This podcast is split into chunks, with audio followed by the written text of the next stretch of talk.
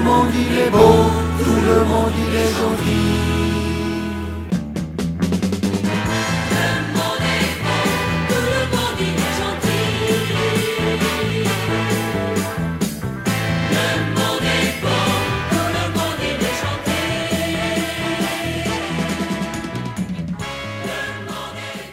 J'emprunte, tu empruntes, il emprunte, nous empruntons.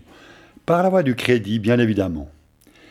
Cette quête constante et opiniâtre d'un capital devant sans cesse augmenter et censé nous prémunir des aléas de l'existence, depuis fort longtemps constitue l'horizon ultime d'un progrès que nous entendons définir comme tel, et en tant qu'unique définition d'une évolution sociale, celle de l'argent donc, et de l'acharnement qui consiste à en acquérir toujours davantage.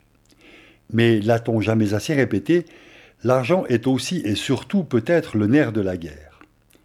Mais il en est peut-être plus seulement le nerf, mais l'ensemble de ce que tend à devenir le corps social. Jugeons-en à l'aune de quelques exemples pratiques. La guerre contre le terrorisme n'est-elle pas aussi rendue nécessaire par un besoin accru de flux de capitaux supplémentaires exigés par les profits que permet l'industrie de l'armement? La guerre contre le coronavirus n'est-elle pas aussi rendue nécessaire par la voracité vénale d'un système sanitaire s'incarnant principalement dans les intérêts mercantiles d'une industrie de la santé devenue subitement aussi pernicieuse qu'invasive. Et n'entrons-nous pas en guerre, certes à nos corps défendants peut-être, contre un monde d'avant le coronavirus, certainement peu enviable, pour être invité à lui préférer le monde d'après, certainement pire, et principalement motivé par le monde interconnecté que promeuvent des affairistes sans scrupules? Quant à la guerre de tous contre tous, promue par les nouvelles politiques sociales comme unique chance de salut, bonjour le salut, dans une idéologie qui se défend d'en être une, en y résumant pourtant toutes les autres et en y puisant ce que bon lui semble, son seul horizon s'y résumant à un déferlement de conduite déplorable en vue d'y défendre quoi au juste, si ce n'est son propre argent, et pour autant que le terme de propre puisse y être accolé sans générer immédiatement la nausée au vu d'une telle infamie Et c'est par ces quelques simples démonstrations qu'on peut avoir confirmation du fait que notre structure sociale emprunte ainsi la voie du succès. Succès au reste très relatif si l'on veut bien considérer la situation présente et où l'emprunt risque de passer du statut d'accessibilité au superflu à celui, nettement moins sexy, du minimum vital. Et si l'argent numérique virtuel dématérialisé promet de rendre socialement plus discret certaines inégalités sociales qui ne pourront, dans une telle situation, que s'accroître, gageons que le crétin de service, portable en son intelligence mais inexportable en termes de justice sociale, ne fera rien pour tenter d'infléchir la proportion actuelle aux égoïsmes. Bien au contraire. Il interdira aux uns la masse, ce qui pourra profiter aux autres les fabricants, commerçants et utilisateurs de cette saucisse interconnectée enveloppée de sa pelure immatérielle. Et parlons d'emprunt, et donc corrélativement de dette, que pourrait-on dire de consubstantiel à tout cela? En tout premier lieu, on peut dire qu'il encourage dans cette direction-là, ce qui peut, à l'éclairage d'une certaine analyse, se révéler bien regrettable. Considérons d'abord le fait de la redevabilité et, par voie de conséquence, à certaines formes de soumission. En l'occurrence celle de l'emprunteur à l'emprunté, qui ne le sera pas tant que cela, soyons-en certains, la position de l'emprunteur fera de lui l'obligé du prêteur, et que celui-ci soit à gage ou non, ne fera rien à l'affaire, que gage de remboursement il doit et devra y avoir. De ce fait, nous pouvons déduire, dans le cas de l'emprunt bancaire par exemple, que conseil de gestion et de production du capital devront plutôt être entendus en termes d'injonction. Et reconnaissance sociale oblige, nulle dérobade à celle-ci ne pourra être consentie sans passer d'emblée pour une trahison. Trahison à cette forme d'honneur consentie par la signature au contrat, envisagée dès lors lui-même en tant qu'expression suprême de l'honneur. Et que le contrat soit lui-même félon ou non, ne pourront rien enlever l'honneur dont celui-ci se revendique en tant que garant unique. Dès lors, on peut constater que si l'emprunt libère d'un côté, il contraint obligatoirement de l'autre. Et à vouloir considérer ce mécanisme en tant qu'émancipation dans un tel contexte matériel revient à admettre que telle émancipation se fait de façon contraignante. Contrainte qui s'exerce par le fait qu'un individu devient redevable à un autre. Certes, On peut considérer cette redevabilité sous la forme d'une collaboration sociale dans un temps donné des rapports de force. Mais elle se fait obligatoirement du fort, celui qui possède, au faible, celui qui n'a pas. Et dès lors, quelle garantie peut être donnée au faible que le fort n'excédera pas des droits que lui confère la signature du contrat? Aucune, évidemment, puisque seul le fort pourra invoquer des circonstances nécessitant des modifications dans celui-ci.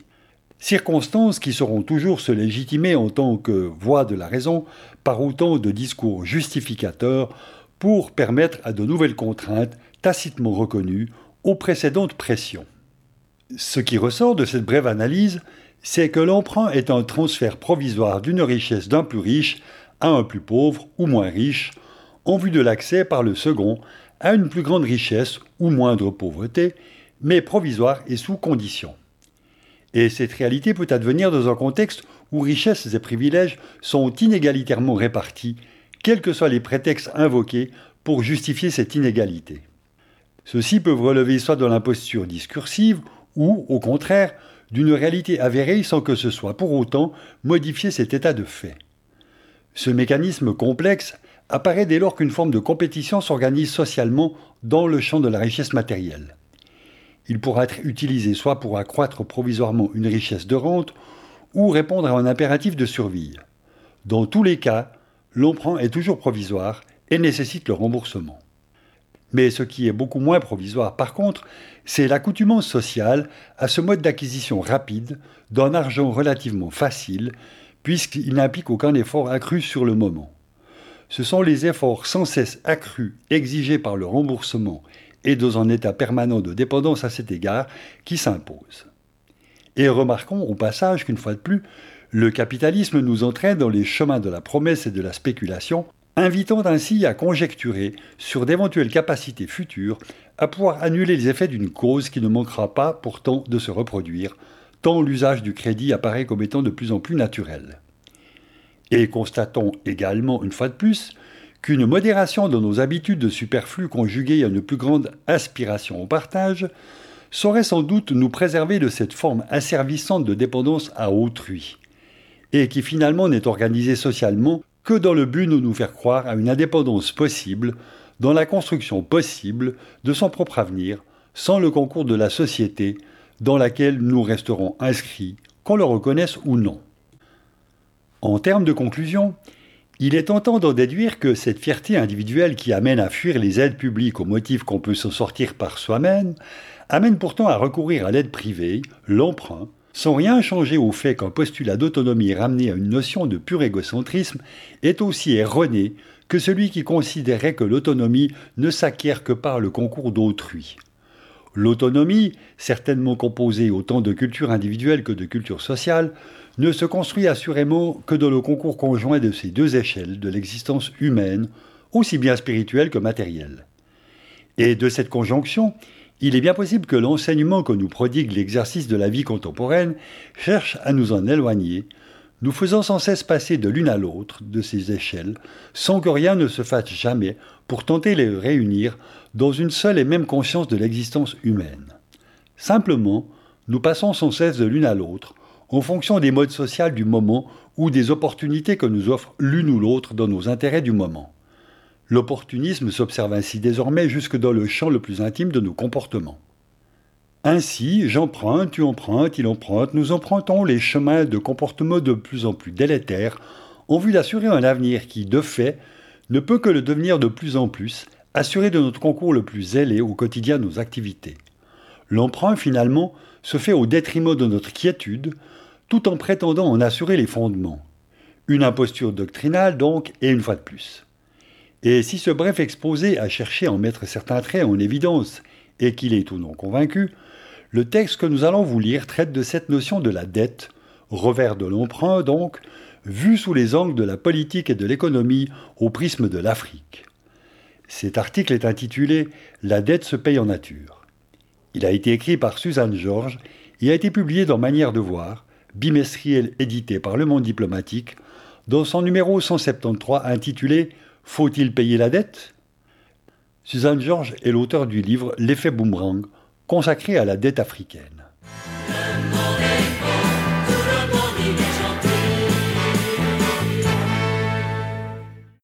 La crise climatique, dont le monde commence à prendre conscience, s'accélère avec la crise de la dette des années 1980.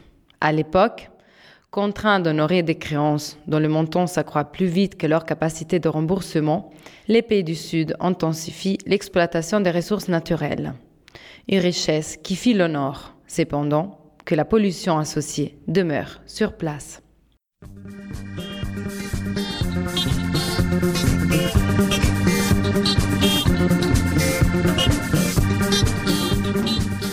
La dette du tiers-monde et la destruction du milieu naturel sont des phénomènes étroitement imbriqués, même si la nature de leurs relations a changé au cours des dernières décennies. Pendant les années 1970, les pays en développement s'endettèrent lourdement pour financer des grands projets qui se révélèrent être autant de cauchemars écologiques. Parmi les plus ruineux, des barrages monumentaux construits au nom de la croissance et du développement autre, le déplacement forcé de centaines de milliers d'habitants qui, pendant des générations, avaient su préserver leur environnement. Ces hydrodésastres provoquèrent la disparition sous les eaux des vastes étendues boisées, la stérilisation et la salinisation des sols, la destruction de la faune et la diffusion de maladies dont l'eau est le vecteur. Et ce, sans même fournir la quantité prévue d'électricité, tant leurs infrastructures s'envasèrent rapidement.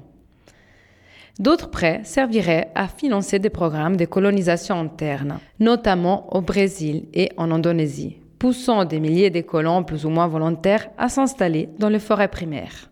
Une industrialisation mal conçue, fondée sur des usines clés en main et des technologies souvent obsolètes, apporta peu de développement authentique et beaucoup de pollution. Les crédits étrangers fertilisèrent une agriculture du type révolution verte nécessitant de fortes doses de produits chimiques et entraînant la disparition des végétaux locaux au profit des variétés de semences emportées. Les centrales nucléaires à la sécurité non assurée prolifèrent. En fait, l'endettement du tiers-monde a été la cause de tant de catastrophes que l'on doit presque être reconnaissant au gouvernement le plus pigre et les moins ouverts à la solidarité de ne pas en avoir financé davantage. À certains égards, la planète a eu de la chance que les milliers de dollars empruntés n'aient jamais été investis et qu'ils aient servi à payer des factures pétrolières toujours plus élevées ou aient été gaspillés en armement et en produits de luxe. Quand ils ne se retrouvèrent pas purement et simplement dans le trou noir de comptes numérotés des banques étrangères.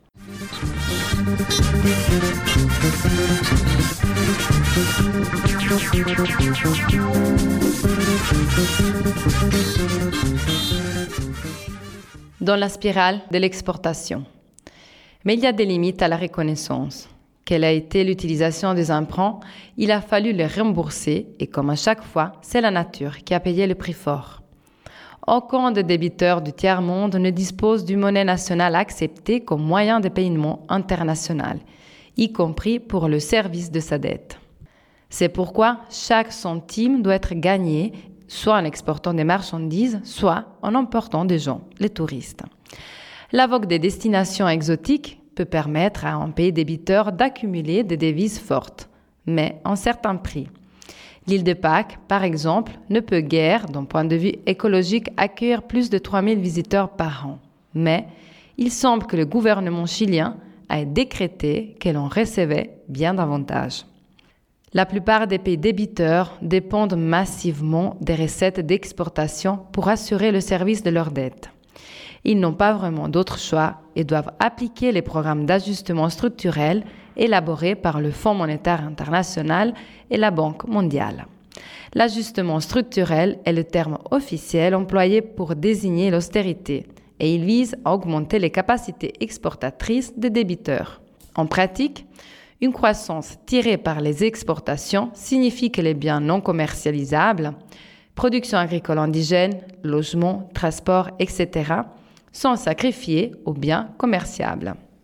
En d'autres termes, les gouvernements sont invités à investir toutes leurs ressources dans des productions destinées à l'exportation et dissuadés de veiller aux besoins de leur peuple aussi longtemps que ceux des étrangers à devises fortes n'ont pas été satisfaits. Si les recettes d'exportation permettaient de rembourser la dette, tout en laissant une marge de manœuvre pour d'autres projets, il n'y aura rien à redire. Malheureusement, le service de la dette dévore des proportions toujours plus élevées des réserves d'échange des pays débiteurs. Pire, la Banque mondiale et le FMI donnent simultanément les mêmes avis à des douzaines de débiteurs, qui s'affrontent ainsi pour vendre une gamme étroite de produits sur des marchés limités et en contraction. Les débiteurs les plus pauvres, particulièrement en Afrique, sont les plus durement touchés, car ils ne peuvent compter que sur un petit nombre de produits de base, agricoles ou minéraux. Le résultat prévisible de cette concurrence sauvage est la baisse des cours pour tout le monde et des efforts de plus en plus désespérés pour exporter dans le vain espoir d'arrêter la spirale descendante.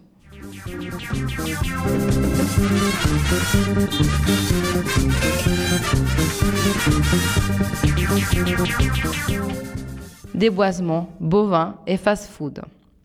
Une croissance tirée par l'exportation peut signifier une morte tirée par l'exportation pour l'environnement. Les ressources sont prélevées plus qu'elles ne sont gérées. Les petits exploitants sont expulsés de leurs terres pour faire place aux cultures d'exportation. Ils s'efforcent de cultiver des terres en ponte, vides détruites par l'érosion ou des sols forestiers fragiles.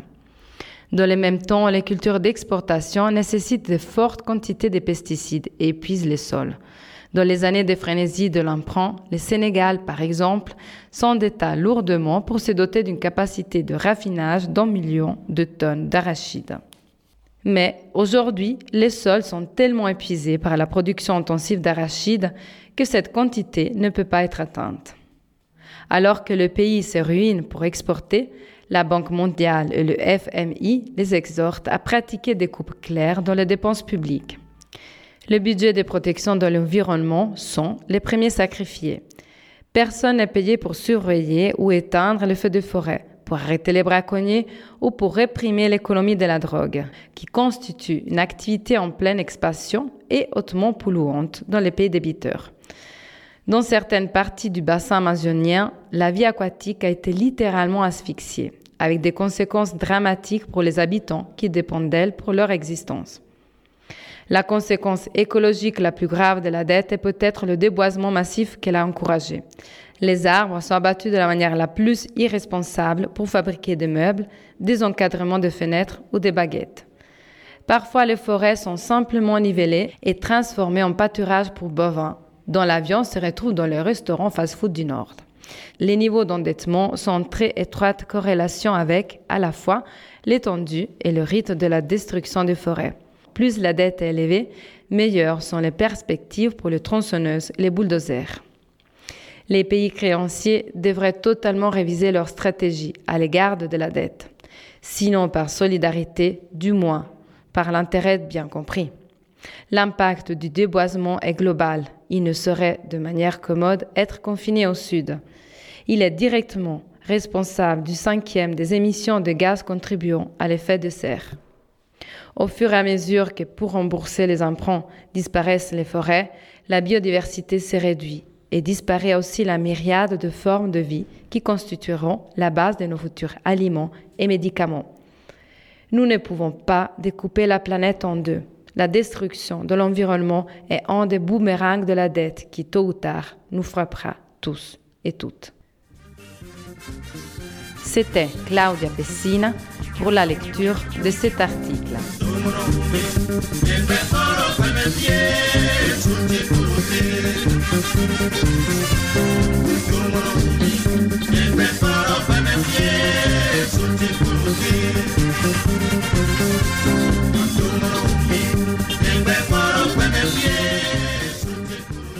Nous vous donnons maintenant lecture d'un second texte intitulé Métamorphose de la dette africaine.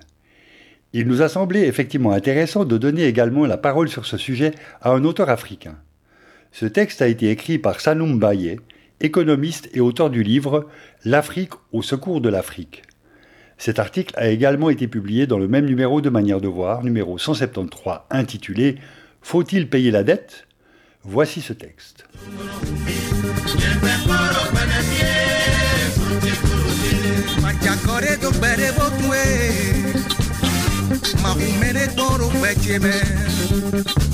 La dette africaine mobilise beaucoup d'attention depuis des décennies, tant de la part des institutions financières internationales que des associations réclamant son annulation pure et simple. Si de nombreux États du continent se sont désendettés grâce à l'envol du cours mondial des matières premières, d'autres ont connu une évolution inverse et sont menacés par des fonds vautours. Dans l'euphorie des indépendances gagnées dans les années 60, les pays d'Afrique subsaharienne voulurent rompre avec une division internationale du travail qui leur assignait le rôle d'exportateurs de matières premières et d'importateurs de biens manufacturés.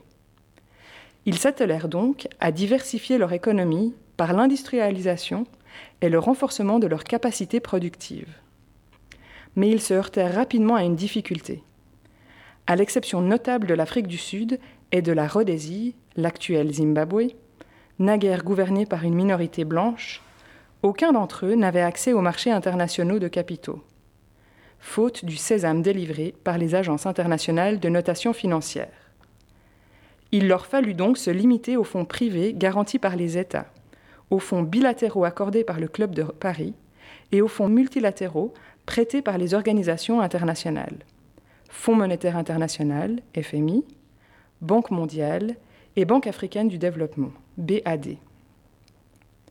En même temps, les recettes des exportations sur lesquelles il comptait pour investir s'amenuisèrent, notamment en raison de la chute du cours mondial des produits agricoles, dont l'indice passa de 155 en 1977 à 94 en 2002.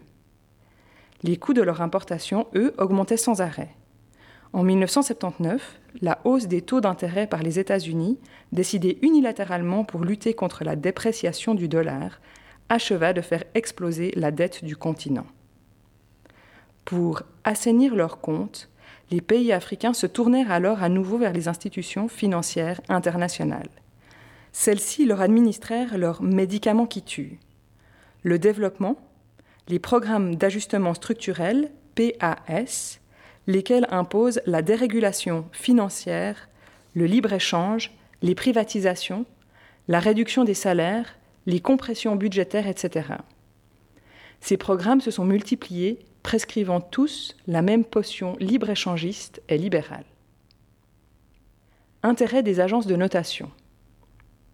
Au titre de l'initiative Pays pauvres très endettés, PPTE, lancée en 1996, 36 pays, dont 30 pays africains, ont bénéficié d'un allègement total de 76 milliards de dollars du service de leurs dettes bilatérales et multilatérales. Néanmoins, selon le Comité pour l'annulation de la dette du tiers-monde, CADTM, ces mesures sont en trompe-l'œil. Le stock de la dette de l'Afrique subsaharienne est passé de 2 milliards de dollars en 1970 à 331 milliards de dollars en 2012. Entre 1970 et 2012, les remboursements effectués s'élèvent à 435 milliards de dollars, soit quatre fois le capital emprunté. Du désendettement à l'irruption des fonds vautours. Cécile Marin.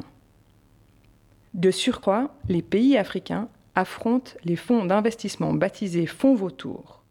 Ceux-ci achètent à prix bradé sur le marché secondaire des créances dues par les États en difficulté. Ils attendent ensuite le retour de ces pays à une situation normale, la fin des troupes politiques par exemple, puis ils les traduisent devant la juridiction des États-Unis et du Royaume-Uni pour le recouvrement des dettes des arriérés de remboursement et des intérêts. Une première vague a laminé l'Afrique entre 2000 et 2008, année de la crise financière mondiale. Le nombre exact d'attaques est difficile à évaluer car pour ne pas affecter leur image, les États préfèrent éviter la médiatisation et négocient avec les fonds vautours en marge des tribunaux. Selon le Fonds monétaire international, 17 procédures seraient engagées contre les pays pauvres très endettés, dont 15 à l'encontre de pays africains. En avril 2014, une décision de la Cour d'appel des États-Unis pour le 9e circuit a donné raison à la République démocratique du Congo, RDC, contre FG Hemisphere Associates.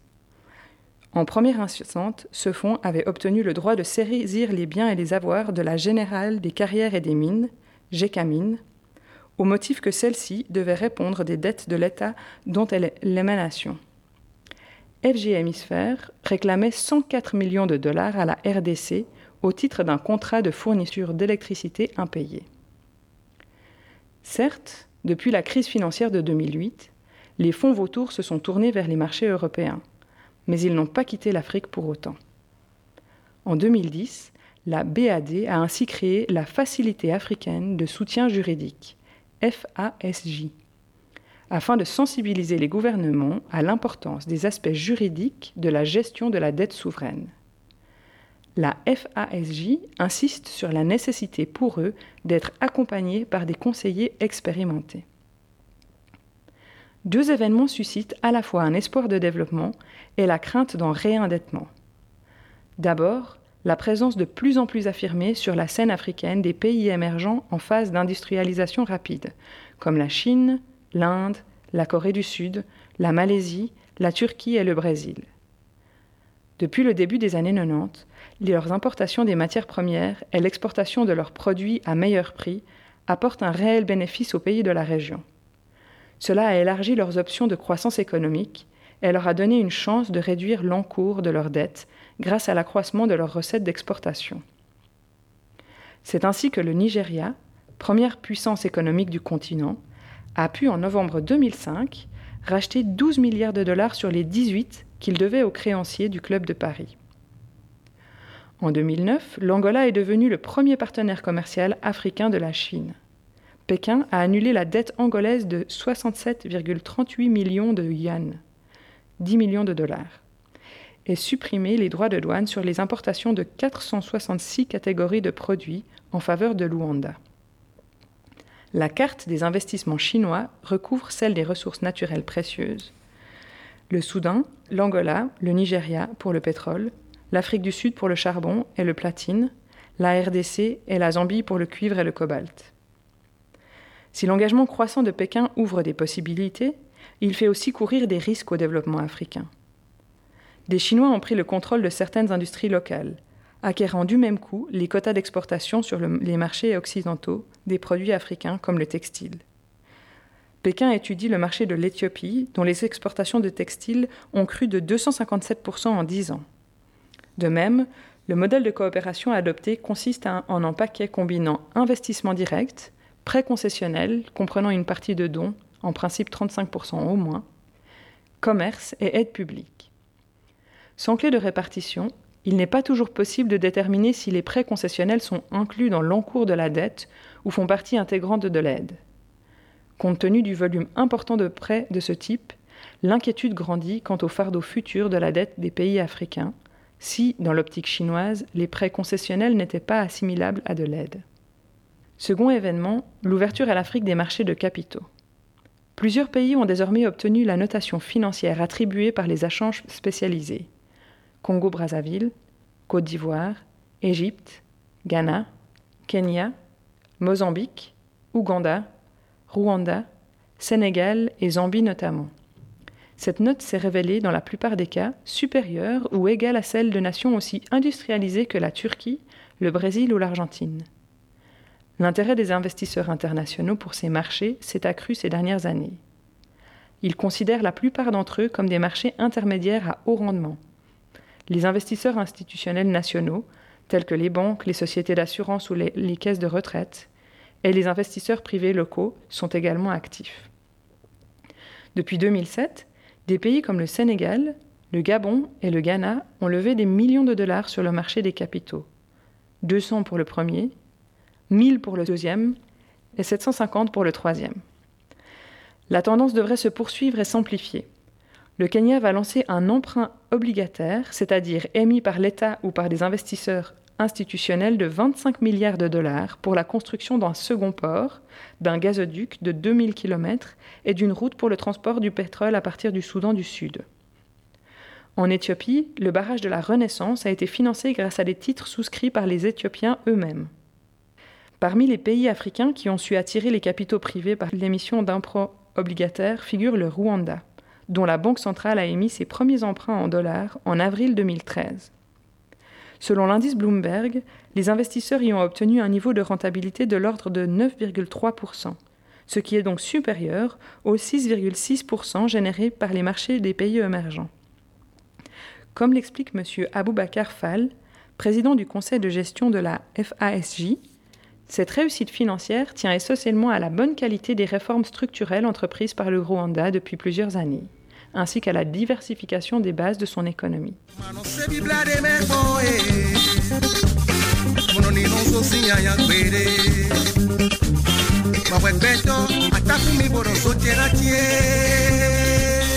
Les craintes de Christine Lagarde.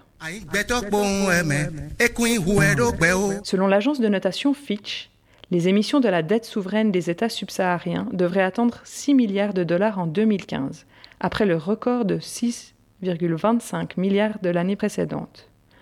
Le Kenya, la Côte d'Ivoire, le Ghana et le Sénégal envisagent de lever cette année entre 500 millions et 1,5 milliard de dollars d'euros obligations sur le marché des capitaux.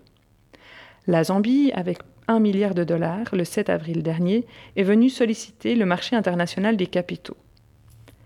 Cette recrudescence d'emprunt peut faire redouter une nouvelle crise de la dette.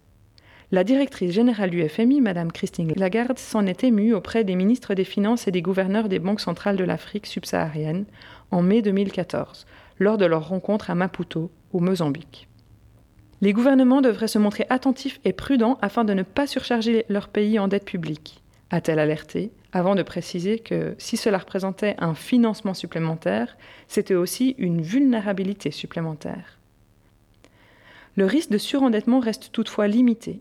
Les finances publiques se sont améliorées. Cinq pays de la région, Bénin, Burkina Faso, Côte d'Ivoire, Guinée-Bissau et Togo, affichent même des excédents. L'inflation est maîtrisée, les réserves de devises étrangères et l'épargne ont augmenté, la dette extérieure a été réduite, et ainsi pour M. Tiemeko Melet Kone, gouverneur de la Banque centrale des États d'Afrique de l'Ouest, BCEAO, les perspectives de croissance de l'UEMOA, Union économique et monétaire ouest-africaine, sont favorables. Elles montrent que la dette devrait rester stable dans l'ensemble des États membres.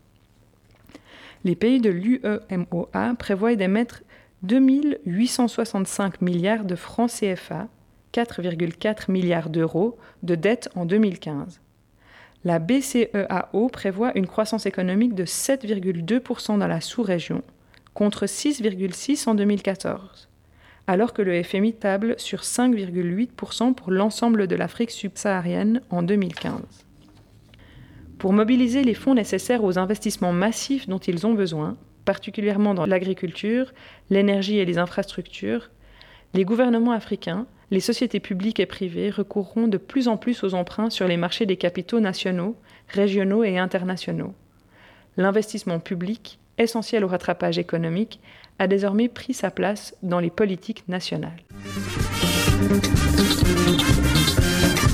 Ce texte a été lu par Edith Manuel.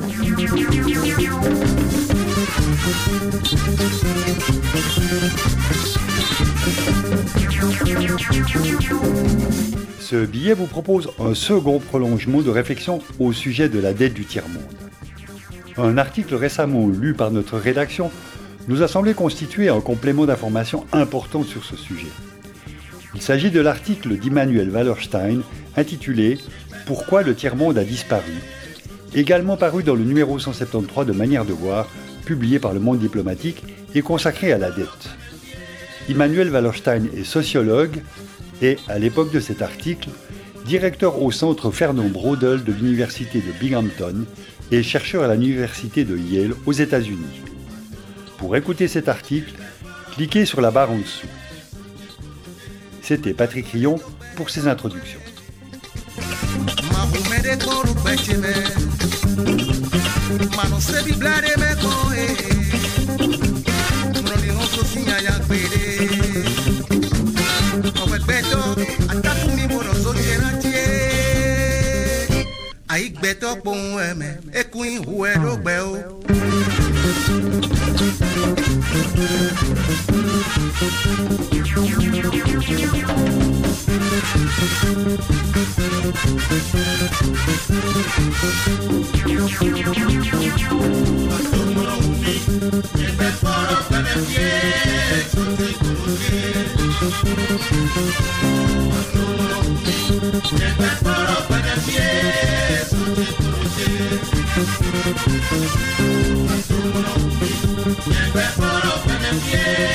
Thank